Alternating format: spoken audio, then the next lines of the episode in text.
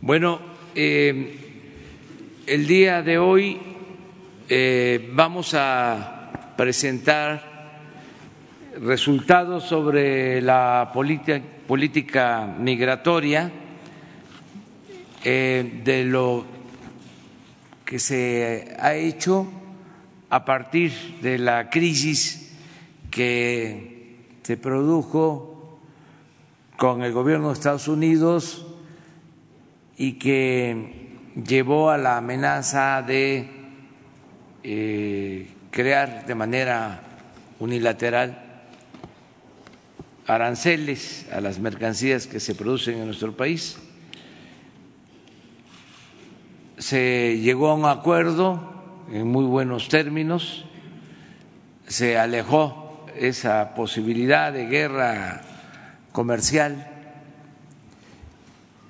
que no hubiese eh, sido buena para ninguna de las partes, no nos hubiese este, beneficiado a nadie.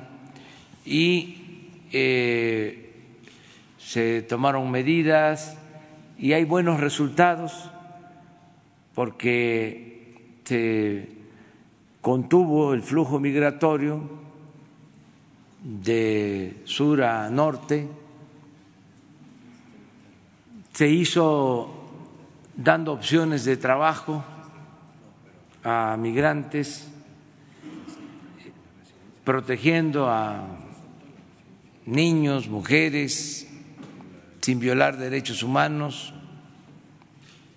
Y esto permitió alejar el conflicto también con Estados Unidos.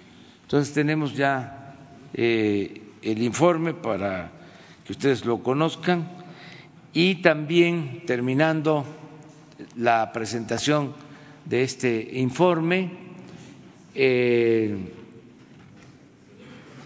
el secretario de Relaciones Exteriores, Marcelo Ebrard, les va a informar sobre la situación en Bolivia lo que tiene que ver con los intentos de intimidación y de vulnerar eh, nuestro derecho diplomático a eh, mantener el asilo eh, en Bolivia como en cualquier otro país del mundo. Entonces vamos a hablar también sobre este tema, eh, el de Bolivia. Entonces, empezamos con Marcelo. Están aquí los integrantes de todo el equipo que participó en este plan, que está participando en este plan de atención a migrantes. Eh, a todos les agradecemos mucho porque han actuado de manera eficaz y con la coordinación que se necesitaba eh, y por eso eh, los buenos resultados. Entonces, a ver si Marcelo nos ayuda. Con su permiso, señor presidente, buenos días, felicidades a todas y a todos. Bueno, como ustedes saben, el plan de migración y desarrollo se puso en marcha en el mes de junio con fundamento en las disposiciones legales que regulan la migración en nuestro país y con las instrucciones del señor presidente de cuidar especialmente el desarrollo, es decir, y el bienestar, darles oportunidades a las y a los migrantes, tanto en México como en sus países de origen. Entonces, a partir de aquella instrucción se conformó un equipo de trabajo y una comisión intersecretarial Aquí presentes están, desde luego, el, comisionado del Instituto Nacional de Migración, que depende de la Secretaría de Gobernación, Francisco Garduño. Gracias por acompañarnos, Francisco. Eh, el general Vicente Hernández, a cargo de la operación de la Guardia Nacional en la frontera sur. Gracias, Vicente, por acompañarnos. El general Loman, Pedro Loman Iturburo, que está a cargo de la frontera norte. Gracias, general, por acompañarnos. Javier May, que está subsecretario de la Secretaría de Bienestar, responsable de Sembrando Vida, eh, en el sur del país y quedó a cargo de censo y registro y ofrecimiento de empleo para los migrantes en el sur del país. Gracias, Javier, por acompañarnos. Horacio Duarte, subsecretario del Trabajo, responsable de las facilidades en el norte, en la frontera norte, para las personas que están en nuestro territorio esperando su resolución de asilo en los Estados Unidos. Es decir, que tienen que ir a audiencia en, los Estados Unidos. Eh, gracias, Horacio, por acompañarnos. Maximiliano Reyes, subsecretario para América Latina de la Cancillería, que está responsabilizado del Plan de Desarrollo Integral en lo que es Guatemala, Honduras, El Salvador, con el Fondo México y el respaldo de la Agencia Mexicana de Cooperación y Desarrollo. Bueno, eh, ¿cuáles son los resultados a esta fecha? El, punto más alto, 144.116, alcanzó en el mes de mayo. Este es el reporte todos los días de aprehensiones por parte de las autoridades norteamericanas en su territorio, es decir, en la frontera sur de Estados Unidos, norte de México. Ese fue el punto de partida y como ustedes pueden apreciar en esa gráfica, cada mes se fue reduciendo primero 28%, luego 22, luego 23, luego 16, 14 y finalmente hasta llegar al mes de noviembre que ya cerramos. Diciembre estaremos, les podremos dar la fecha cerrando el mes. Para llegar, pasar de 144.116 a 42.710 en el mes de noviembre con lo que sería la reducción más importante en estos flujos de, las de últimas décadas.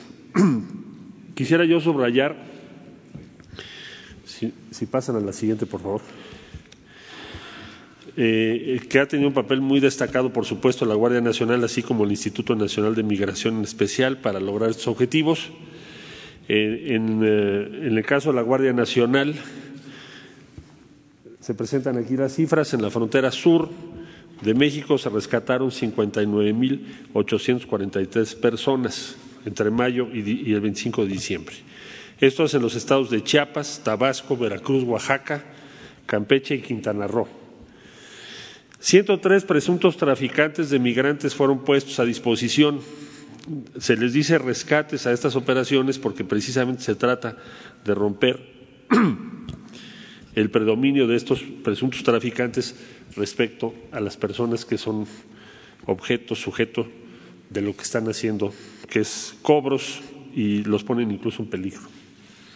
Bueno, eh, se instalaron 21 puntos en la frontera sur y 20 en la frontera norte para hacer las revisiones correspondientes. Eh, a cargo, como ya dije, en el sur del general Vicente Hernández y en el norte del general Loman. Quiero destacar que la Guardia Nacional a pesar de haber tenido esta encomienda con esos números, no tiene ninguna recomendación de la Comisión Nacional de Derechos Humanos, lo cual es un mérito mayor. Es una operación enorme, sin recomendación, insisto, de la Comisión Nacional de Derechos Humanos, cosa que en mucho reconocemos a la Guardia Nacional. Eh, la siguiente, por favor. Se han efectuado por parte de la Secretaría de Seguridad Pública, en particular del subsecretario Ricardo Mejía, eh, 1.502 operaciones sobre eh, ferroviarias, sobre los ferrocarriles. Ahí se rescataron a 12.000 migrantes que también en muchos casos corre peligro su vida. La siguiente, por favor. En el caso de sistemas vehiculares o aéreos de transporte, también se hicieron las revisiones que aquí se informan. 41.649 migrantes fueron rescatados en ómnibuses o autobuses, 3.479 autobuses. Y aquí destaco el problema serio de los tractocamiones. Fueron rescatados 2.802 migrantes en 63 tractocamiones y lo destaco porque eh, se pone en riesgo la vida de las personas, claramente en ese tipo de transportes. No tienen ni siquiera aire. La siguiente, por favor. Eh, nos, pidió el señor presidente de la República que se hiciera un esfuerzo muy grande para ofrecer oportunidades a las y a los migrantes, particularmente centroamericanos, con el esfuerzo de México y también de la comunidad internacional. Entonces, en el primer trimestre del 2020 se va a realizar la Conferencia Internacional de Cooperantes en favor del Plan de Desarrollo Integral que fue presentado aquí en Palacio Nacional, elaborado por la CEPAL, que ustedes recordarán.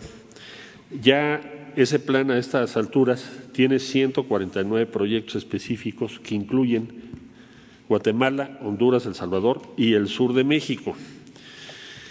Estados Unidos acaba de anunciar una iniciativa que se llama América Crece y nos han dicho que también comparten el diagnóstico que se hizo por parte de la CEPAL, lo cual es un dato mayor. Con lo cual estamos esperando, como decía yo, el primer trimestre del 2020, contar con las eh, decisiones de inversión tanto de los Estados Unidos de América como de 35 países que fueron invitados, cinco agencias de cooperación internacionales y ocho organismos internacionales, además de 17 agencias de las Naciones Unidas. Eh, estimamos que este plan tendrá un impacto sustancial para poder lograr ese objetivo de ofrecerles alternativas en sus países de origen, que no tengan que emigrar, que no sea una migración forzada por la pobreza y por la inseguridad. Por otro lado, la siguiente, por favor informarles en qué vamos por parte de la Agencia Mexicana de Cooperación y Desarrollo respecto a los tres países en cuestión. En El Salvador, a esta fecha ya tenemos 1.250 beneficiarios de Sembrando Vida. Ellos están en los departamentos de La Paz, Usulatán y San Miguel. Igualmente, los primeros 275 beneficiarios de jóvenes construyendo el futuro ya están recibiendo su respaldo.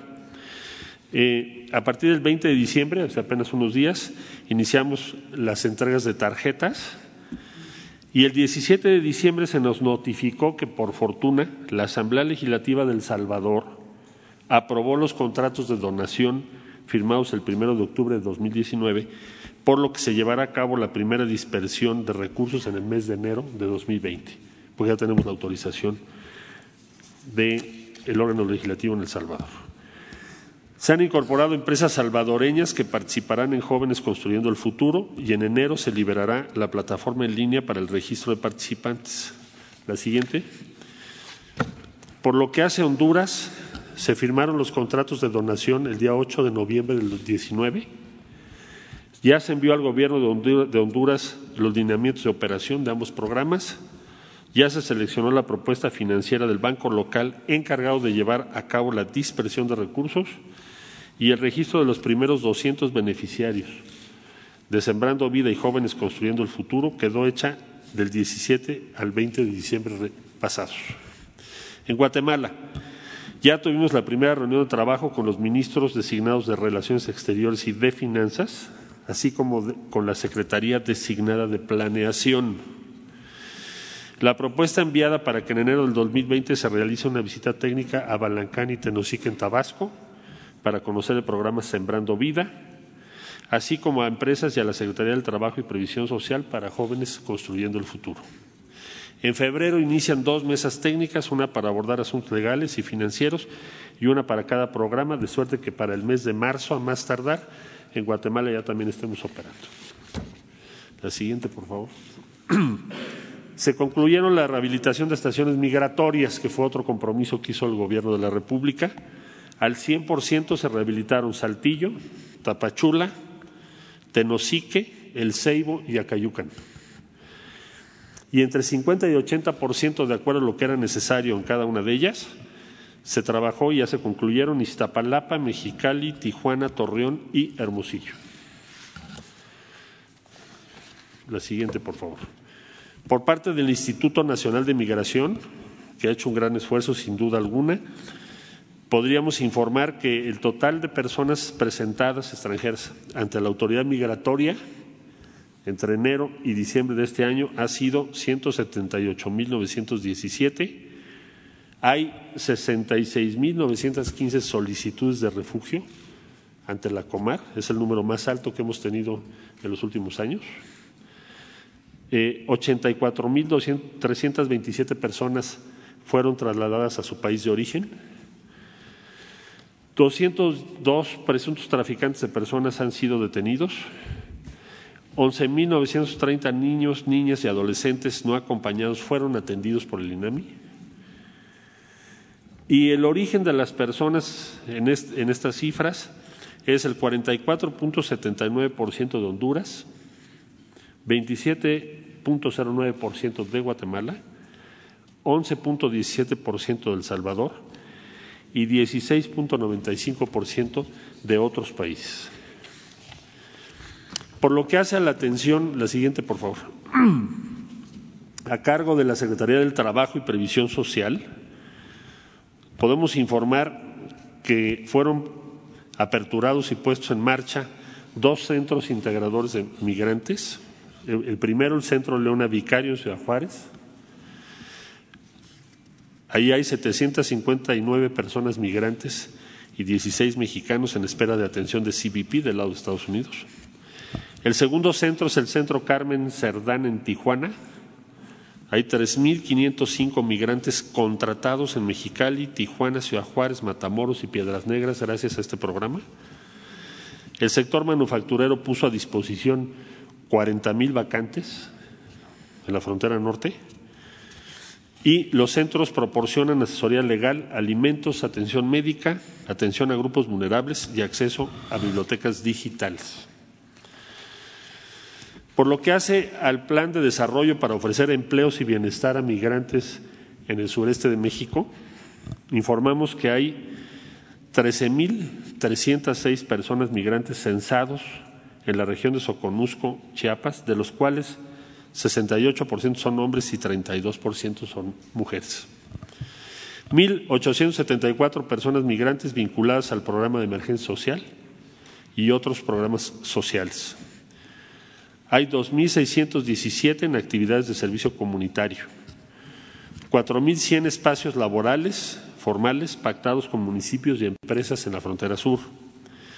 Como ustedes saben, hay 375.000 hectáreas del programa Sembrando Vida que está trabajando en los estados de Chiapas, Campeche y Tabasco, lo que implica un total de 150.000 productoras y productores mexicanos en esa región. Hay 22 albergues para migrantes en los estados de Chiapas, Oaxaca, Tabasco y Veracruz, con abastecimiento de alimentos y víveres. Hay en ese programa 2.219 beneficiarios. En resumen, migrantes rescatados y beneficiados.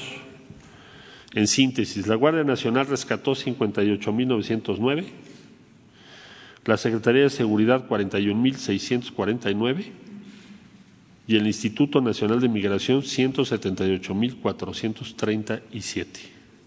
El total de migrantes rescatados este año 278.995. Acciones de bienestar y Secretaría del Trabajo y la Agencia Mexicana de Cooperación. Secretaría del Bienestar tiene 6.710 beneficiarios. Secretaría del Trabajo y Previsión Social 9.000 beneficiarios. Agencia Mexicana de Cooperación, 1.515 en El Salvador, 200 en Honduras. El total de migrantes beneficiados directamente por estos programas a esta fecha son 17.425. Habría que añadir las acciones del sector salud y del DIF, la Secretaría de Salud ha otorgado 30.207 consultas médicas que han sido de gran ayuda para este programa. El Instituto Mexicano del Seguro Social, que también ha participado intensamente, ha otorgado 34.374 consultas médicas. Y el Sistema Nacional de Desarrollo Integral de la Familia nos ha apoyado con 1.188 niños y niñas atendidos por equipos multidisciplinarios de la Procuraduría Federal de Protección de Niñas, Niños y Adolescentes, especialmente en Chiapas. Este sería el informe de Migración y Desarrollo 2019. Toco, como me ha sido instruido por el señor presidente, también el asunto relativo a Bolivia. Como ustedes saben, el pasado 15 de noviembre se recibieron en la Embajada de México en La Paz de ese país, Bolivia, solicitantes de asilo honrando la tradición mexicana de otorgamiento de asilo y protección de los perseguidos políticos o por otros motivos. Eso fue el 15 de noviembre. Se les otorgó asilo y se solicitó que se les confirieran salvoconductos para abandonar el país. 15 de noviembre. ¿Por qué es importante esta fecha?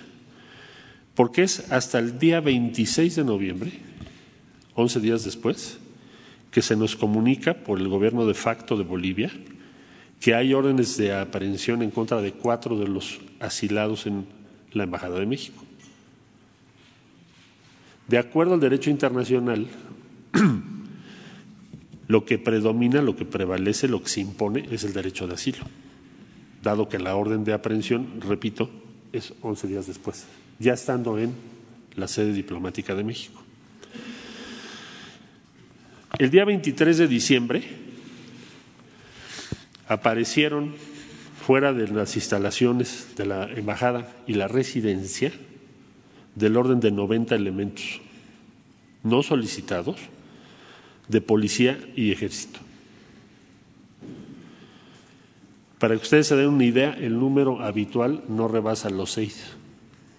De pronto aparecieron 90. El día 23 de diciembre. Se estableció contacto con las autoridades de facto de ese país para mostrarles la preocupación de México respecto a este despliegue. Asimismo, se estableció contacto con la Organización de Naciones Unidas y otras instituciones y organismos internacionales. ¿Para qué? Bueno, para que se respete la Convención de Viena de Relaciones Diplomáticas que rige el comportamiento y las obligaciones de cada país respecto a las sedes diplomáticas en cada uno de los países. Así como el Pacto de Bogotá. Como no hemos recibido respuesta acorde a los principios internacionales de respeto, y no solo respeto, garantía a la integridad de las sedes diplomáticas, consideradas estas como parte del territorio nacional de los países que representan, el día de hoy México está presentando un instrumento jurídico ante la Corte Internacional, Penal Internacional, por violación a obligaciones diplomáticas. ¿Qué es lo que planteamos? Que se preserve y se respete la integridad de las instalaciones y de quienes están al interior de esas instalaciones que se consideran parte del territorio mexicano. Por eso estamos recurriendo a la Corte Penal Internacional. Además, como ya dije, de la Organización de las Naciones Unidas. Nosotros exhortamos a que sean respetadas las instalaciones, se preserve su integridad, así como de las personas que están en la embajada y en la residencia. Estamos estableciendo conexión con toda la comunidad internacional porque ni aún en los peores momentos de los golpes militares de los años 70 y 80 se puso en riesgo la integridad de las instalaciones de las embajadas de México o de sus residencias. Y es conocido principio internacional por toda la comunidad internacional el respeto al derecho de asilo y a las decisiones soberanas de cada país respecto a su aplicación, que siempre prevalece respecto a otros principios que se quieran hacer valer. Desde luego no hay ningún principio que asista a quien quiera violentar la sede diplomática de un país, en otro país, y menos del país anfitrión. Por ello, como decía yo, el día de hoy presentaremos este recurso ante la Corte Penal Internacional, por lo que consideramos una, un incumplimiento posible, ya de, de hecho ya ocurrió, pero aún posible en los próximos días, incumplimiento esencial a las obligaciones a las que estamos todos, valga la redundancia, obligados todos los países del mundo respecto a sedes diplomáticas. Bueno, en eso estamos y estamos a sus órdenes para sus preguntas. Por favor.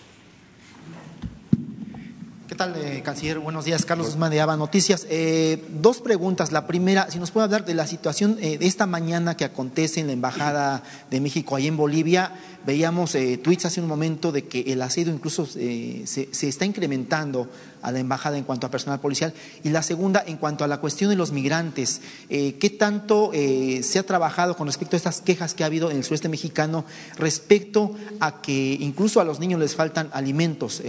En este caso. Bueno, sobre el caso del plan de migración, como le decía yo, no tenemos ninguna recomendación a la Guardia Nacional en particular de la Comisión Nacional de Derechos Humanos.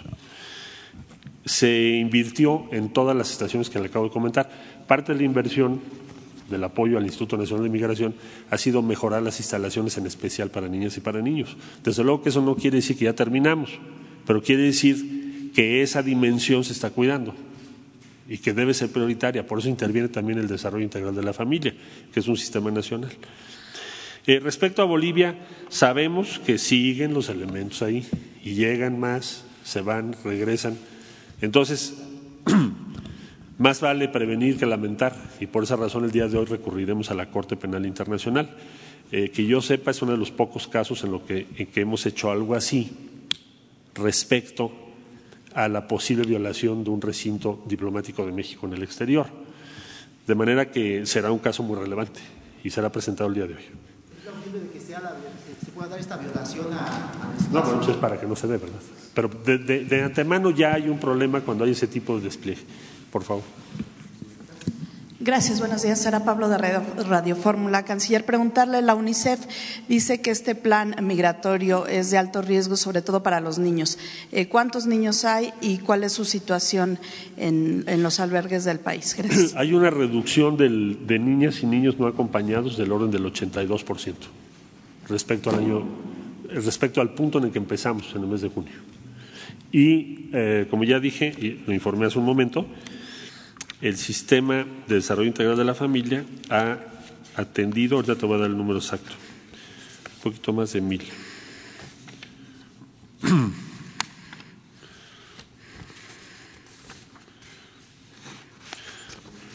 Son mil quinientos, creo.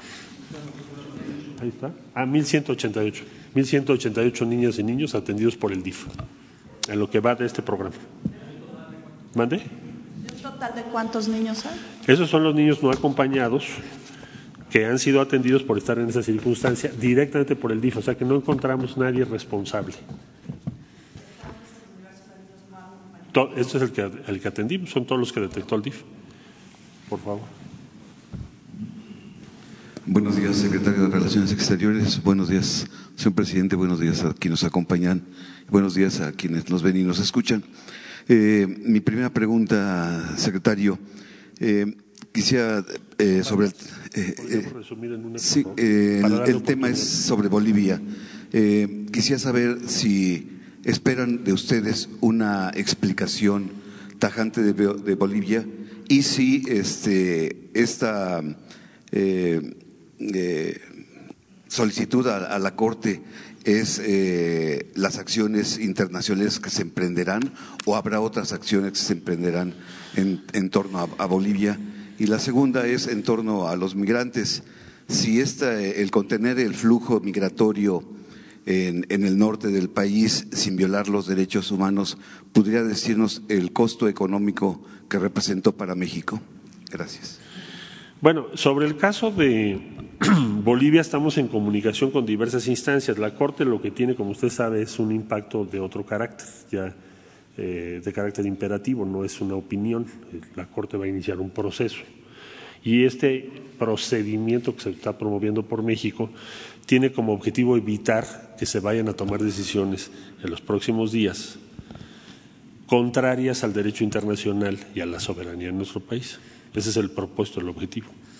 ¿Qué argumento se da para ese despliegue? Ninguno, más que las declaraciones que usted ha podido escuchar de carácter político que parecieran tender o tener como propósito cuestionar el derecho de asilo. Entonces, vuelvo a repetir, las personas piden asilo en la Embajada de México el 15 de noviembre. Se les gira orden de aprehensión a cuatro de nueve, porque no todas tienen orden de aprehensión, y se nos notifica 11 días después. Obviamente porque estaban ahí, entre otras razones, o es lo que presumimos. Y entonces nos notifica 11 días después. Entonces, claramente lo que está de por medio aquí, además de que es muy grave, muy importante, la integridad de una representación de México, que es parte de nuestro territorio. Además, hay otro tema que le importa a toda la comunidad internacional en la misma medida, que es que se ponga en tela de juicio de manera arbitraria el derecho de asilo. Va en contra de todas las convenciones internacionales, que por cierto, Bolivia ha suscrito. Entonces, por eso estamos recurriendo a la Corte Penal Internacional. Ese es el objetivo. Del costo. Mire, todos los recursos que aquí se refieren, todos ya estaban previstos. Es decir, la Guardia Nacional no ha pedido más recursos para atender este programa. La Agencia Mexicana de Cooperación y Desarrollo ya tenía el Fondo México autorizado en el presupuesto de egresos. El Instituto Nacional de Migración ya tenía sus recursos. El único recurso adicional que se va a necesitar va a ser en 2020 para apoyar a la Comar, que es quien maneja los, los trámites, las solicitudes de refugio, por una razón, porque pasó de atender menos de 10 mil y ahora va a tener que atender casi 70 mil. Y es parte de la política mexicana de garantizar el refugio. Si alguien solicita refugio, lo tenemos que atender.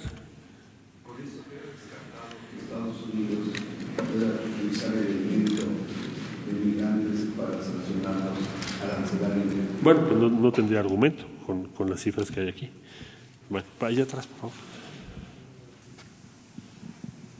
Gracias, canciller. Buenos días, buenos días, presidente. Estefan Ochoa de ADN 40.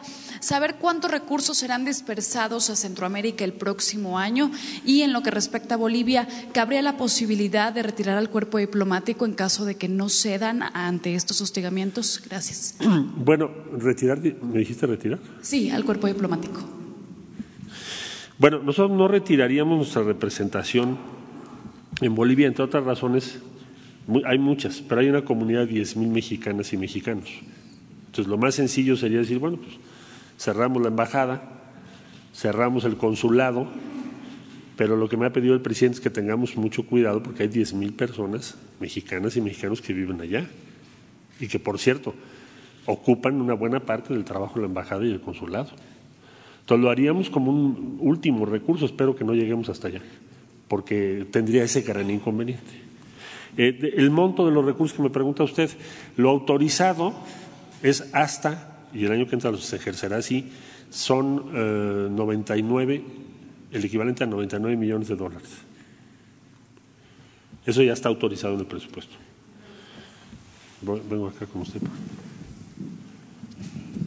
Buenos días, señor canciller. Eduardo Esquivel Ancona, Análisis Económico, Grupo SDP. Quisiera preguntarle si esta crisis que está teniendo entre Bolivia y México no está afectando los flujos comerciales entre las dos naciones. Este, hay, eh, importamos estaño, eh, unos granos especiales que no tienen gluten, de, y hay empresas que mandan mucha mercancía a Bolivia y este, es, este sería mi, una de mis preguntas y después si me puede hacer favor de contestar otra. Es, si me la dices una vez para... Sí, la, la otra pregunta es, ¿qué tipo de proyectos de inversión son los que se están proponiendo para, aparte de sembrando vidas, para que la gente se quede en, en, ese, en, esos, en sus lugares de origen? Y una última, porque la, no están eh, mandando nada a la OEA para este, un extrañamiento por la actitud de Bolivia. Esas serían las preguntas. Con mucho gusto. A la OEA ya le mandamos, ya le hicimos saber la preocupación sobre este tema. Todavía no hay un pronunciamiento. Esperamos que lo haya en las próximas horas. Pero ya están enterados. Segundo, respecto a qué tipo de inversión está previendo en los tres países, con mucho gusto yo le facilito a usted un ejemplar del programa del Plan de Desarrollo Integral, porque tiene 149 proyectos que involucran desde infraestructura de todo tipo hasta inversión social, como es por ejemplo el programa Sembrando Vida o Jóvenes Construyendo el Futuro. Esto es con la participación de toda la comunidad internacional. No es un plan de México, no se elaboró por una dependencia de México. Este es un plan que se elaboró por la CEPAL, es decir, por el instrumento de los pueblos de América Latina en la Organización de Naciones Unidas. Ellos elaboraron el plan y lo presentaron con esos 149 proyectos, pero con mucho gusto se lo facilitamos y a quien lo necesite también. Eh, ahora, respecto a Bolivia, la otra pregunta, no, no esperamos un impacto, salvo que se agrave la situación y llegasen a tomar una decisión contraria a la soberanía nacional, porque ahí sí tenemos que reaccionar. El costo mayor es un atropello a la soberanía de México, eso no lo vamos a permitir jamás, nunca, a ningún país. Muchas, gracias. Allá, Buenos días, canciller. Lidia Arista, de Grupo Expansión. Quisiera preguntarle cuántos funcionarios del gobierno de Evo Morales ah, están en la Embajada de México en calidad de asilo, por favor, y qué medidas inmediatas tomará el gobierno mexicano si el acoso sigue aumentando hacia el personal diplomático, por favor. Tenemos nueve personas que solicitaron asilo de los cuales eh, también solicitamos los nueve salvoconductos. Ya han salido otros, ¿eh? pero en este momento, me estoy refiriendo en este momento, de esos hay nueve. Y que tengan orden de aprehensión según las autoridades de facto de Bolivia, cuatro. Los otros cinco no tienen ninguna, pero tampoco les dan salvoconducto, tampoco, porque si se dijese a, los que no tienen orden de presión ya les dieron salvoconducto, pues solo tendríamos cuatro. Habrían salido ya cinco, pero no los dejan salir tampoco. Y, perdón, sobre las medidas inmediatas que tomaría. Corte Penal Internacional. Secretario, buenos días. Alberto Betancur, de Radio UNAM. Buenos días. Gracias. Eh, quisiera yo preguntarle una cuestión que me tiene muy preocupado y creo que mi preocupación la comparten muchos mexicanos. Sí, señor. El origen de esta modificación en la política migratoria de México es una amenaza, como lo acaba de referir el presidente, y eso ha implicado pues que México esté adoptando una serie de medidas que fueron inducidas por la presión estadounidense. Es, constituyen una serie de medidas que han implicado endurecer la política migratoria de México.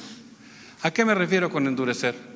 Al hecho de que, por ejemplo, la Guardia Nacional ha estado realizando investigaciones y patrullajes en lugares eh, cercanos a casas de protección de migrantes. Hubo un caso.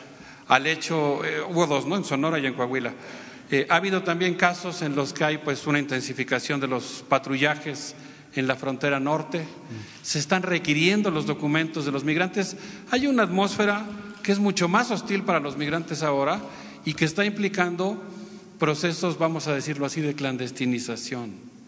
En el sentido de que ahora los migrantes pues tienen que volver otra vez a esconderse para poder estar en territorio mexicano. Mi pregunta, secretario, es si usted considera que sería posible que México abandonara esto que podríamos llamar el modelo de la securitización, es decir, de la militarización del tema migratorio, por un modelo incluyente, un modelo de aceptación de las personas en tránsito, que estuviera mucho más acorde con el humanismo tradicional de la política diplomática mexicana. Con mucho gusto, nada más le hago varias precisiones. En primer lugar, lo que estamos haciendo es cumplir la ley mexicana. La ley mexicana dice que toda persona que esté en nuestro territorio, hoy la ley vigente, tiene que estar registrada. Si usted quiere pasar por el territorio de México, usted tiene que decir cómo se llama, a dónde va, qué va a hacer, etcétera. Lo que nos sucede a todos, bueno, los mexicanos, cuando llegamos de regreso a nuestro país. Eh, se están aplicando normas nacionales. Por supuesto que es potestad legislativo cambiarlas, pero hoy por hoy lo que se está aplicando es esa ley. En eh, segundo lugar, yo le diría lo siguiente. Eh, las personas que han pedido refugio, por ejemplo, decía yo que ha crecido diez veces, no se les ha negado el refugio. Lo que se les pide es veracidad, que digan la verdad a la autoridad y entonces se les concede el refugio. Y pues probablemente vamos a llegar a más de 60 mil, es el número más alto en los últimos años. Si fuese cierto lo que usted dice, no habría, no habría refugios en México. No habría refugios, no se otorgarían los refugios. Si la política humanitaria mexicana, ahí está, quien pide refugio, porque tiene motivos por inseguridad, por otras razones, se le ha abierto la puerta.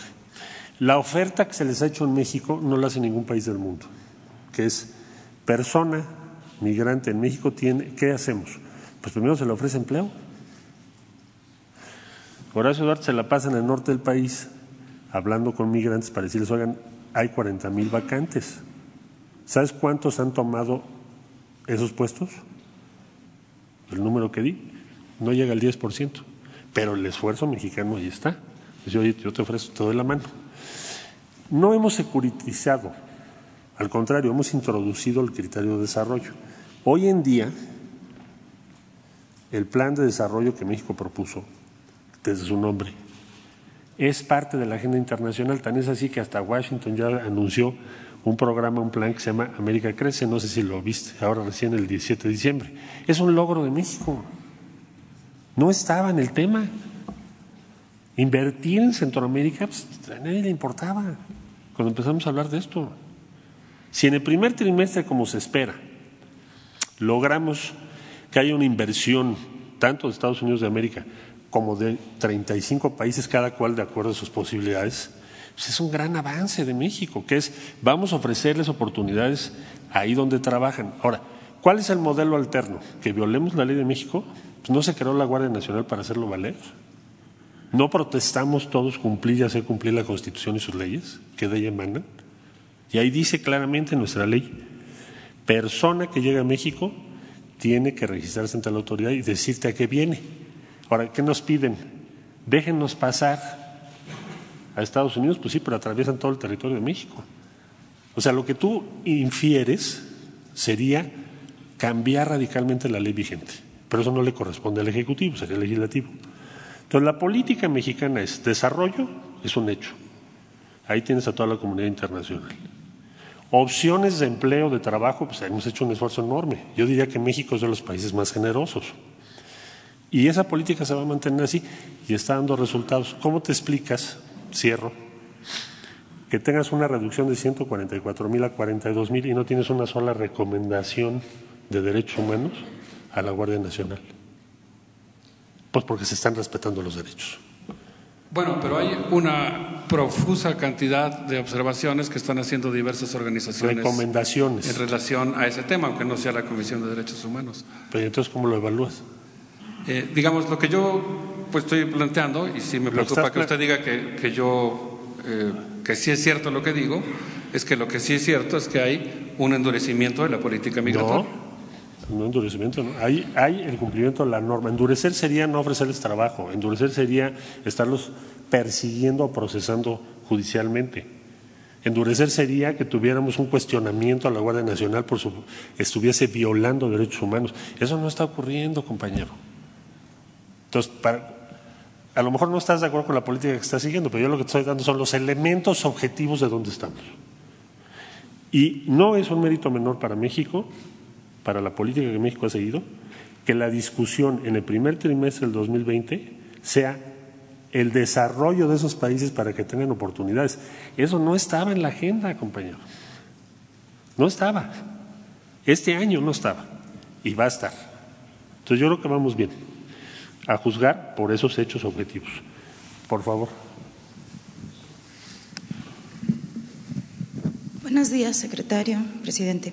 Eh, Betvirey Nieto de Eje Central. ¿Cuántos y cuáles países se han pronunciado en apoyo al hostigamiento del gobierno de Bolivia a la embajada mexicana en aquel país? La siguiente pregunta sería, ¿cuáles son las medidas que podría tomar el gobierno mexicano por los 10.000 compatriotas que están en Bolivia. Y ya la última. Hay un diagnóstico sobre la migración de africanos y haitianos. Yo sé que estamos hablando sobre temas de Centroamérica, pero creo, no sé si haya también un diagnóstico sobre este tipo de estos migrantes. Gracias. A ver, tienes 29 países que se han comunicado con la embajadora de México en La Paz o con nosotros manifestando su preocupación y su solidaridad. El día de hoy esperamos que haya más pronunciamientos. Es decir, no, lo que vemos es que la comunidad internacional va a tender en general a estar favorable a la postura de México. ¿Por qué razón? Pues porque lo que estamos defendiendo es la integridad de las sedes diplomáticas.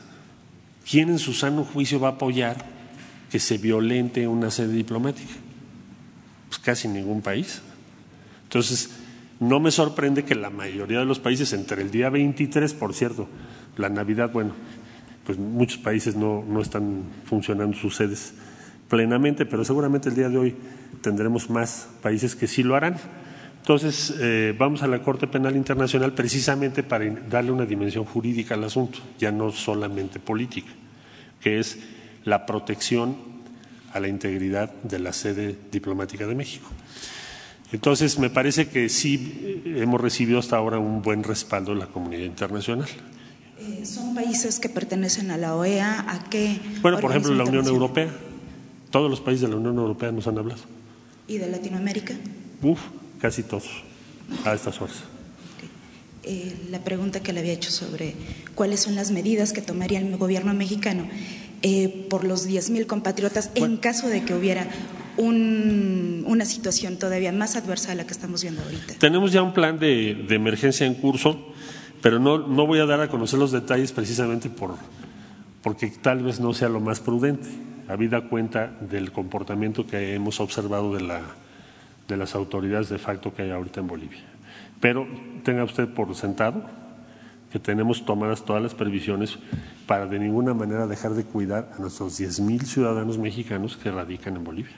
Esa es nuestra preocupación. Y sobre los haitianos y africanos que tal vez tiene algún programa en México sobre este tipo de eh, o estos migrantes. Bueno, son muy distintos en, número, en, fin, el número de los africanos es muy pequeño, aunque es muy visible. Por ejemplo, Camerún, Congo, en fin, y ahí implica un gasto muy grande porque tienen que volar, tienen que atravesar hasta América, normalmente llegan a Brasil o a Panamá principalmente y luego tratan de cruzar hacia los Estados Unidos.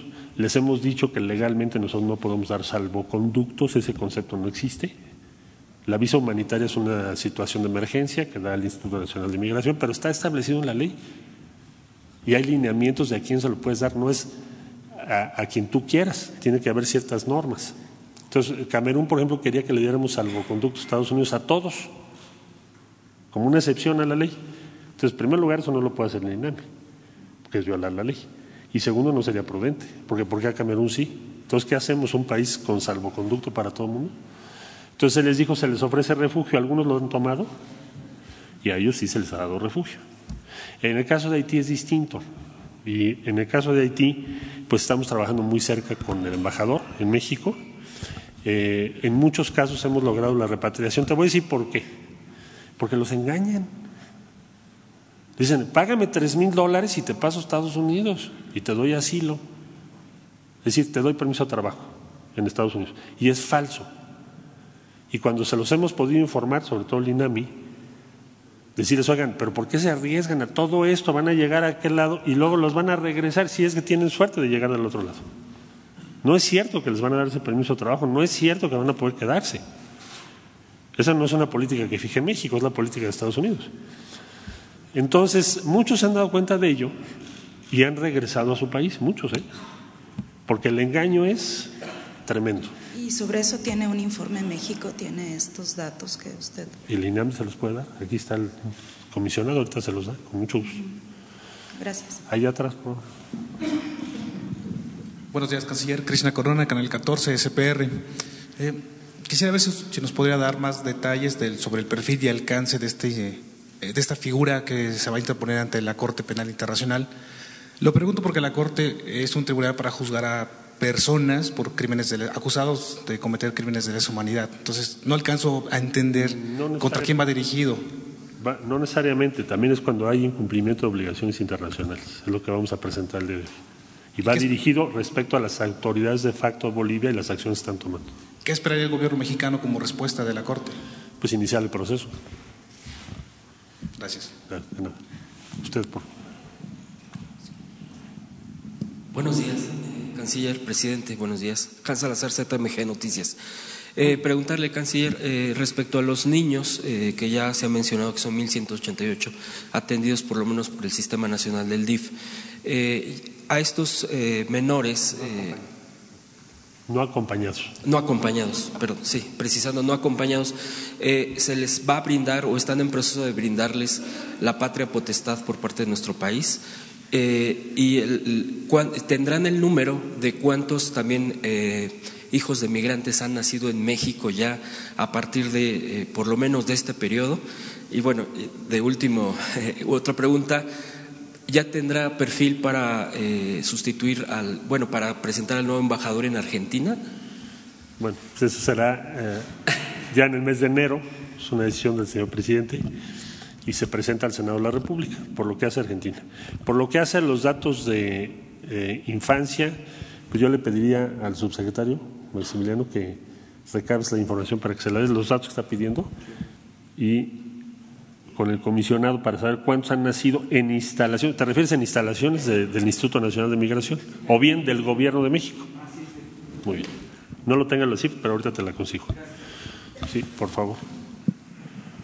Buenos días, Alberto Rodríguez de SDP Noticias. Eh, hace rato dijo que se, eh, hubo este año 66 mil solicitudes de refugio y unos 2 mil fueron reconocidos como refugiados. Eh, quiero, preguntar, ¿qué es lo que sucede con estas personas que no fueron reconocidas como refugiados, que son más de 60 mil? ¿Qué pasa? ¿Se les expulsa del país? No, la mayor parte de las solicitudes estimamos que van a ser favorables, la mayor parte. No te puedo dar la cifra total porque la comisión tiene que determinarlo. Ah, ok, o sea, simplemente hay no quiere decir Que, no quiere decir que solo 2.000 de 66.000 mil, estimamos que va a ser la mayoría, ah. eh, los que la reciban. Entiendo.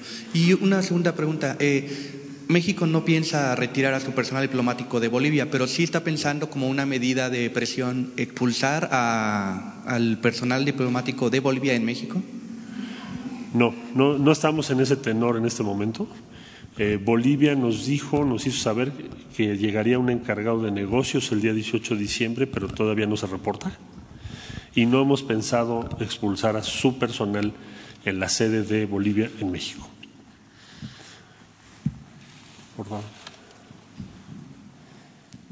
Eh, canciller, señor presidente, buenos días, señores funcionarios, compañeros. Arturo Páramo, Grupo Imagen. Eh, si me pudiera explicar, eh, para que me quede claro, cómo funcionaría este tema del salvoconducto. Porque en caso de que tengan el salvoconducto que lo expida, entiendo, el gobierno de Bolivia, esas personas podrían salir libremente de la embajada. ¿Y cómo es ahorita la dinámica de esas personas que están en la embajada eh, solicitando el asilo. Reciben visitas, no reciben visitas eh, de familiares, amigos. Eh, por eso la vigilancia en torno a la, embajada y eso por parte de, de, lo que está ocurriendo en Bolivia. Y otra, hoy publicamos que en asociaciones que tenían albergues en el norte del país, están señalando que el gobierno mexicano cortó completamente los recursos durante este año y no han podido atender ellos a la gente que regularmente atendían.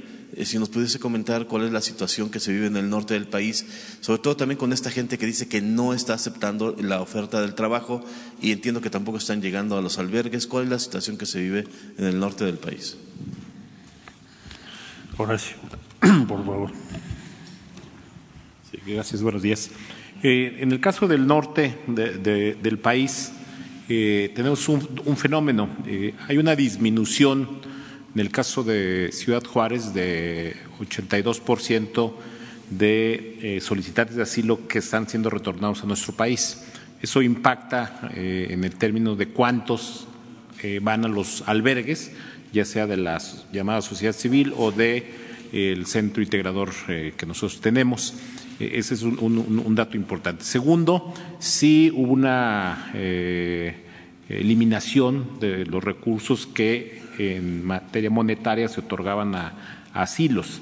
Sin embargo, también el Gobierno de México ha estado apoyando a esos mismos, a esos mismos este, eh, albergues con eh, materiales. A través de OIM se han estado atendiendo la reparación en especie de eh, infraestructura de los albergues, eh, tanto de iglesias como de, la sociedad civil. Eh, no hay un abandono, lo que hay es una estrategia de que el centro integrador se convierta en el eje de la, de la política de atención a migrantes cuando el gobierno tenía abandonado ese, ese, tema. En ese sentido es como lo estamos tomando. Sí hay resistencia para, la, para el tema laboral ahí están las cifras, tenemos solo 3.500 eh, migrantes que han tomado la opción de eh, comenzar a trabajar, aunque eh, también tiene, tiene una lógica, es que el número de familias es muy alto. En el caso del Centro Integrador de Juárez, tenemos alrededor de 800 migrantes en este momento con nosotros, de los cuales el 50% son menores de edad. Es decir, tenemos un, un número reducido de adultos en capacidad de eh, poderse colocar en el mercado laboral y eso nos está impactando en las cifras de cuántos migrantes estamos eh, logrando colocar. Sin embargo, hay que resaltar la gran disposición de la industria maquiladora de poner en el, en el mercado la, el número de, ofertas laborales suficientes. Pero esa es, es, la explicación que tenemos en la frontera norte. Lo mismo sucede en, en Tijuana, Mexicali y eh, recientemente con la presión que hemos tenido en Matamoros. Listo. Dos más, tú y tú. Gracias. Buenos días a todos. Alberto Morales del periódico El Universal. Canciller, quiero preguntarle si como una medida de rechazo eh, están evaluando que la embajadora de México en Bolivia eh, se retire de esta sede, si bien no cerrarla, pero que se retire como rechazo a esta intimidación por parte del gobierno de facto. Y también eh, hace un momento usted mencionaba que eh, la encargada de negocios de la Embajada de Bolivia en México todavía no se reporta, porque tenía entendido que hoy iban a tener una reunión con ella. Pues no, eh, nos dijeron que está ya aquí desde el día 18 de diciembre, pero esperamos que pronto se reporte y podamos tener esa reunión de trabajo. No, no estamos pensando en este momento retirar al embajador porque más bien es lo contrario, hay que estar ahorita muy atentos ahí y muy presentes para evitar que se vaya a tomar una decisión equivocada que sea o transgreda la soberanía nacional de México. Pues mira, nosotros hemos, tenemos allá a la embajadora y a todo el equipo y tenemos consulado. Eh, y no estamos pensando replegar al personal, no tenemos por qué. Es decir, simplemente tenemos 10 mil mexicanas y mexicanos que tenemos que atender y en la sede de la embajada tengo nueve personas que solicitaron asilo de acuerdo al derecho internacional. Entonces nosotros no vamos a retirar nuestro personal ni lo tenemos previsto así. Estamos recurriendo a las instancias internacionales y a la comunidad internacional porque se pone con este tipo de asedio, de pasar de cuatro vigilantes y de pronto tienes 60 o 90, lo que se pone en riesgo son dos cuestiones esenciales. La integridad de las sedes diplomáticas, de todos. Hoy es México, pero mañana puede ser cualquier otro. Y por lo tanto, la Convención de Viena, el Pacto de Bogotá y todo el derecho internacional. Casi te dirías de Westfalia para acá, ese es uno de los elementos definitivos del derecho internacional. Y lo otro es el asilo. A ver, si solicitan asilo el 15 de noviembre, Solicitamos los salvoconductos para que salieran del país y no nos han sido otorgados por la autoridad. Y no solo eso, el 25 de noviembre, 26 para ser exactos, emiten orden de aprehensión y nos la notifican de personas que ya tienen asilo concedido por México y solicitud de salvoconducto para abandonar el país. Entonces son dos principios de derecho internacional esenciales.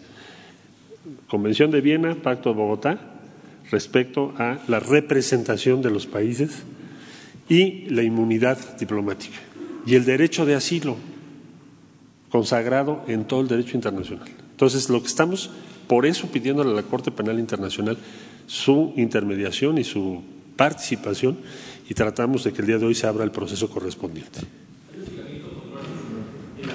Eh, sabemos que están tomando fotografías, nos decía la embajadora que hay drones, en fin. Sí. Estabas tú por Buenos días, canciller Gaspar Vela de la Octava. Eh, preguntarle, el sábado pasado se puso en marcha el operativo Frozen en la frontera entre México y Estados Unidos. Sí. Eh, preguntarle de qué forma inició este dispositivo y si hay algún saldo en los primeros días eh, de este operativo. Llevamos un seguimiento todos los días del número de armas por vía de la Secretaría de Seguridad Pública, que es quien integra esta información del número de armas que se aseguran en México vinculadas a delitos graves, en primerísimo lugar homicidios.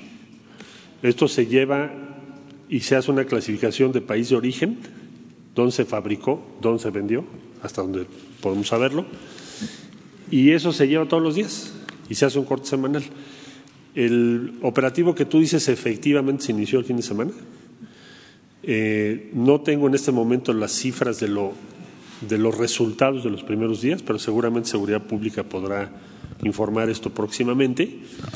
Pero yo diría que es un hecho mayor porque no se había logrado un operativo de esta naturaleza hace mucho tiempo, cuando menos en lo que va de este siglo, no, no se ha hecho un operativo de esa naturaleza, que es que implica dos principios, corresponsabilidad y reciprocidad. ¿Por qué corresponsabilidad? Porque México dice, ¿cómo es posible que haya un flujo de este tamaño de armas a México que se traducen en México en homicidios particularmente y no exista ninguna operación para reducirlo?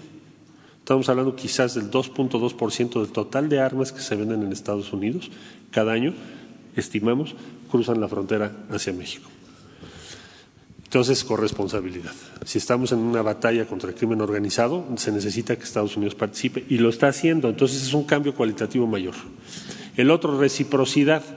Bueno, pues eh, igual que hay preocupaciones para Estados Unidos, hay preocupaciones para México y México lo ha puesto como la preocupación número uno de toda su estrategia de cooperación bilateral. Entonces, se inició en cinco puntos, es lo que le puedo informar, confirmar lo que usted está diciendo y eh, pues seguramente la Secretaría de Seguridad podrá en estos días rendir un informe de cuál es el avance que llevan en los primeros días. Muchas gracias.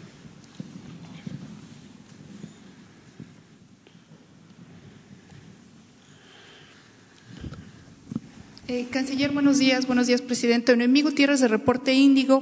Ayer la canciller de Bolivia, Karen Longaric, dijo que desde el gobierno del presidente López Obrador se busca desestabilizar a Bolivia. ¿Tendrían algún comentario al respecto? ¿Me repites la última parte? Que... Ajá, que la canciller de Bolivia dijo que desde el gobierno del presidente López Obrador se busca desestabilizar a, a Bolivia. Nada más apartado de la realidad. Nosotros no tenemos ningún interés más que que se respeten y se haga valer el derecho internacional. Esas acusaciones respecto a México, pues las vas a encontrar también en los setentas, cuando fueron las, los golpes militares, cuando quienes lo vivimos de algún modo, pues lo recordamos, ¿no? Pero ¿cuál, qué, ¿qué es lo que México está haciendo? Llegaron nueve personas, nos pidieron asilo, México les concedió asilo, ¿Eso es injerencista? No. Hay una confusión. Derecho de asilo para los perseguidos no es injerencismo, es la defensa de uno de los derechos sustantivos del derecho internacional y de los derechos humanos. Entonces, eso es lo que está haciendo México. Por cierto, eso mismo se pudo haber argumentado cuando fue la Guerra Civil Española o cuando se recibió a la comunidad judía en los años 30, que eran perseguidos por el nazismo. Entonces, México siempre ha sido leal a la protección del derecho de asilo. Es parte sustantiva de nuestra tradición eh, y yo diría una de las mejores tradiciones de México en el ámbito de la política exterior. Y es lo que estamos defendiendo, nada más es lo que estamos defendiendo. Pocos, pocos países y pocos gobiernos se atreven a poner en tela de juicio el derecho de asilo te dice mucho de quienes lo, lo promueven, ponerlo en tela de juicio. Son visiones autoritarias, porque los derechos, y particularmente el derecho de asilo, pues es uno de los derechos esenciales del orden internacional que aspiramos y en el que queremos vivir. De manera que también quisiera precisar, porque me preguntaba de la Corte Penal, vamos a presentar el recurso, el recurso en la Corte Internacional de Justicia que creo que ese era el sentido de su pregunta. Corte Internacional de Justicia. Muy buenos días, señor canciller, señor presidente, señores todos. Eh, quería preguntarle si, en, aparte de eh, la tensión que se vivió en 1973 respecto al golpe de Estado en Chile, la caída del presidente Allende, quizá los años de don Gilberto Bosque Saldívar, al defender en Europa a infinidad de inmigrantes, las tensiones fueron semejantes en extremis ¿Qué se puede hacer? ¿Qué se puede esperar que pueda suceder? ¿Qué, prevé usted, señor canciller, en nuestra política exterior que se va a actuar en el caso de Bolivia? Gracias. Sí, con mucho gusto. Bueno, lo que estamos, estamos ahora en una circunstancia, eh, diría yo, mucho más favorable que en aquellos años, porque el consenso de la comunidad internacional es en favor de la, de la posición que México está sosteniendo en este momento. Es decir, a diferencia de aquellos años donde muchos guardaron silencio o apoyaron las acciones de quienes dieron el golpe en Chile, hoy en día la mayor parte de la comunidad internacional está en favor del derecho de asilo y desde luego, sin lugar a dudas, en favor del respeto a los recintos diplomáticos en cada país. De manera que yo diría que vamos a tener un gran respaldo de la comunidad internacional. Esperamos que así suceda. Y de la Corte Internacional de Justicia a la que recurriremos el día de hoy también. Por favor. Buenos días, presidente. Buenos días, canciller. Lourdes Piñasoria de Barlovento informa contra viento y marea. La pregunta es, ¿va a continuar buscando la embajadora tener conversaciones con la secretaria de Relaciones Exteriores, con la canciller boliviana y se espera tener algún resultado a corto plazo? A corto plazo, a partir de hoy, bueno, desde luego que la Corte Internacional de Justicia abra el proceso correspondiente, esperamos que pueda ser así, dada la emergencia a la que estamos enfrentando, y que la comunidad internacional se vaya pronunciando a partir del día de hoy, es lo que vamos a buscar. Es decir, en pocas palabras, también estaremos hablando con la contraparte del gobierno de facto y nuestra confianza está puesta en la política, en la diplomacia y en las normas que nos hemos dado todos los países para respetarnos unos a otros. Eso es lo que vamos a hacer. Internacional de Justicia. La penal está, es, por eso era importante la precisión. La Corte Internacional de Justicia es ante que, la que presentaremos el, procedimiento. La Corte Penal tiene otras atribuciones, por eso me lo preguntó usted, y lo estoy aclarando para que no haya confusión. La Corte Internacional de Justicia. Corte Internacional de Justicia vamos a presentar el día de hoy. Última. Perdón. Buenos días este, al presidente, al canciller. Eh, nosotros, eh, soy Marco Antonio Martínez de la Silla Rota, entrevistamos a la canciller eh, y acusaba directamente, y esta también es una pregunta para el presidente, de que quieren desestabilizar al gobierno boliviano y responsabilizaba al presidente López Obrador. Entonces, si nos pueden hablar de este tema, dice que es pues para incidir en las elecciones bolivianas y dijo que es un caso de injerencia y de desestabilización. Y, a preguntarle a usted también, cuando lo llama de facto al gobierno boliviano, ¿esto significa que no lo reconocen o por qué llamarlo así al gobierno boliviano, de facto? Porque por favor. Así, porque así es, no es de jure, no fue electo. El gobierno electo, el presidente que fue electo, cuyo periodo termina, según la constitución boliviana, hasta el mes de enero próximo, es Evo Morales por eso se llama de facto. Y respecto a las intenciones del Gobierno de México, ya lo aclaré yo hace un momento, diría, lo único que está haciendo México es ser congruente con su tradición de asilo. El asilo no es una injerencia, es un principio de derecho internacional. Y estamos siendo congruentes con ello, nada más. Muchas gracias. La última sobre esto.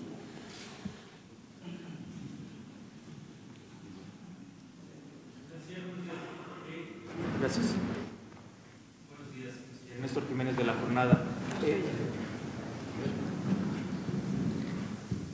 Buenos días, Néstor Jiménez de la Jornada. ¿Han tenido información que apunte hacia una posible intervención, injerencia o participación, ya sea del gobierno de Estados Unidos o de legisladores de ese país, en este tema de Bolivia? ¿Alguna comunicación de ellos directamente con el gobierno de facto, como lo ha señalado de Bolivia, para hacer este tipo de presión a México? Eh, eso por, por un lado, y también preguntarle, ¿se infiere por las acciones que ha comentado? Pero quisiera ver si nos puede dejar con un poco más de claridad que tajantemente el gobierno mexicano pues no va a entregar a las autoridades de Bolivia a las nueve personas que se encuentran eh, con esta solicitud de, de, refugio, de asilo en la Embajada Mexicana. ¿Sería esta la posición tajantemente? ¿El gobierno mexicano no entregará a estas personas? Por supuesto que no, porque como decía yo, el derecho de asilo les asiste. Son personas que el día 15 de noviembre solicitaron asilo a México. Fueron a la embajada para eso. Lo recibimos y México les otorgó asilo. El 26 de noviembre, 11 días después, las autoridades de facto de Bolivia informaron a la representación mexicana que había órdenes de aprehensión contra cuatro de los nueve en cuestión que están ahí en la embajada. Nosotros hemos solicitado salvoconducto para todos, pero no se les ha dado ni a los que tienen ni a los que no tienen. De ninguna manera permitiríamos que ingresen al recinto de la representación de México en Bolivia, eso jamás lo podríamos aceptar, ni nosotros ni ningún país, pero nosotros menos. Y, y, tampoco pedirles a los nueve que se salgan de la embajada, imagínese usted, sería inaceptable para México eso. Nosotros jamás haríamos tal cosa. Ahí la, la orden del presidente es muy tajante y muy clara. Se tiene que sustentar el derecho de asilo, igual que lo hemos hecho en Venezuela, ¿eh? con diputados de la oposición en Venezuela, que han estado en, en la Embajada de México. Igual hemos actuado. El derecho de asilo para nosotros no tiene ideología, es un derecho. Y tenemos que ser congruentes con ese derecho. Gracias. Ah, no, no tenemos ninguna comunicación. Yo no creo que Estados Unidos estuviera de acuerdo con que se trate de violentar un recinto diplomático de México. Eso lo dudo mucho. Para empezar, porque no les convendría a ellos mismos ni a ningún otro país. Entonces, dudo mucho que Estados Unidos estuviera de acuerdo con algo así, pero no me he comunicado con ellos. Gracias. Bueno, pues fue amplia la conferencia del día de hoy. Este ya es cosa de eh, agradecer mucho a los integrantes de este equipo que ha manejado eh, un asunto complicado de la mejor manera, con mucho profesionalismo, con una visión distinta, porque se está promoviendo el desarrollo económico y social en Centroamérica y en el sureste de nuestro país y también con el cuidado y la protección a los derechos humanos. Ha sido un programa muy exitoso, bien aplicado, muy profesional, eh, manejado de manera integral, coordinado por Marcelo Ebrard, secretario de Relaciones Exteriores, y con la participación de subsecretarios, de representantes de la Secretaría de Defensa Nacional, que nos han ayudado mucho en el funcionamiento de la Guardia Nacional, del Instituto Nacional de Migración, de la Secretaría de Salud, del Instituto Mexicano del Seguro Social, del DIF, de los gobiernos estatales, nos han ayudado muchísimo, los gobiernos del sur, los gobiernos de Quintana Roo, de Campeche, de Tabasco, de Chiapas, los gobiernos del Istmo, Veracruz, Oaxaca, gobiernos estatales del norte, muchas gracias a los gobernadores de Chihuahua, que nos ha ayudado mucho, y otros gobernadores de la frontera. Por eso hemos logrado estos resultados que considero positivos. Acerca de la situación de Bolivia, Esperemos que se recapacite y que se respete el derecho de asilo y que se aleje cualquier tentación de tomar eh, o vulnerar nuestra soberanía al querer penetrar en nuestra embajada, en la embajada de México en Bolivia. Eso no lo hizo ni Pinochet. Yo espero que prevalezca la sensatez, que prevalezca por encima de todo la política.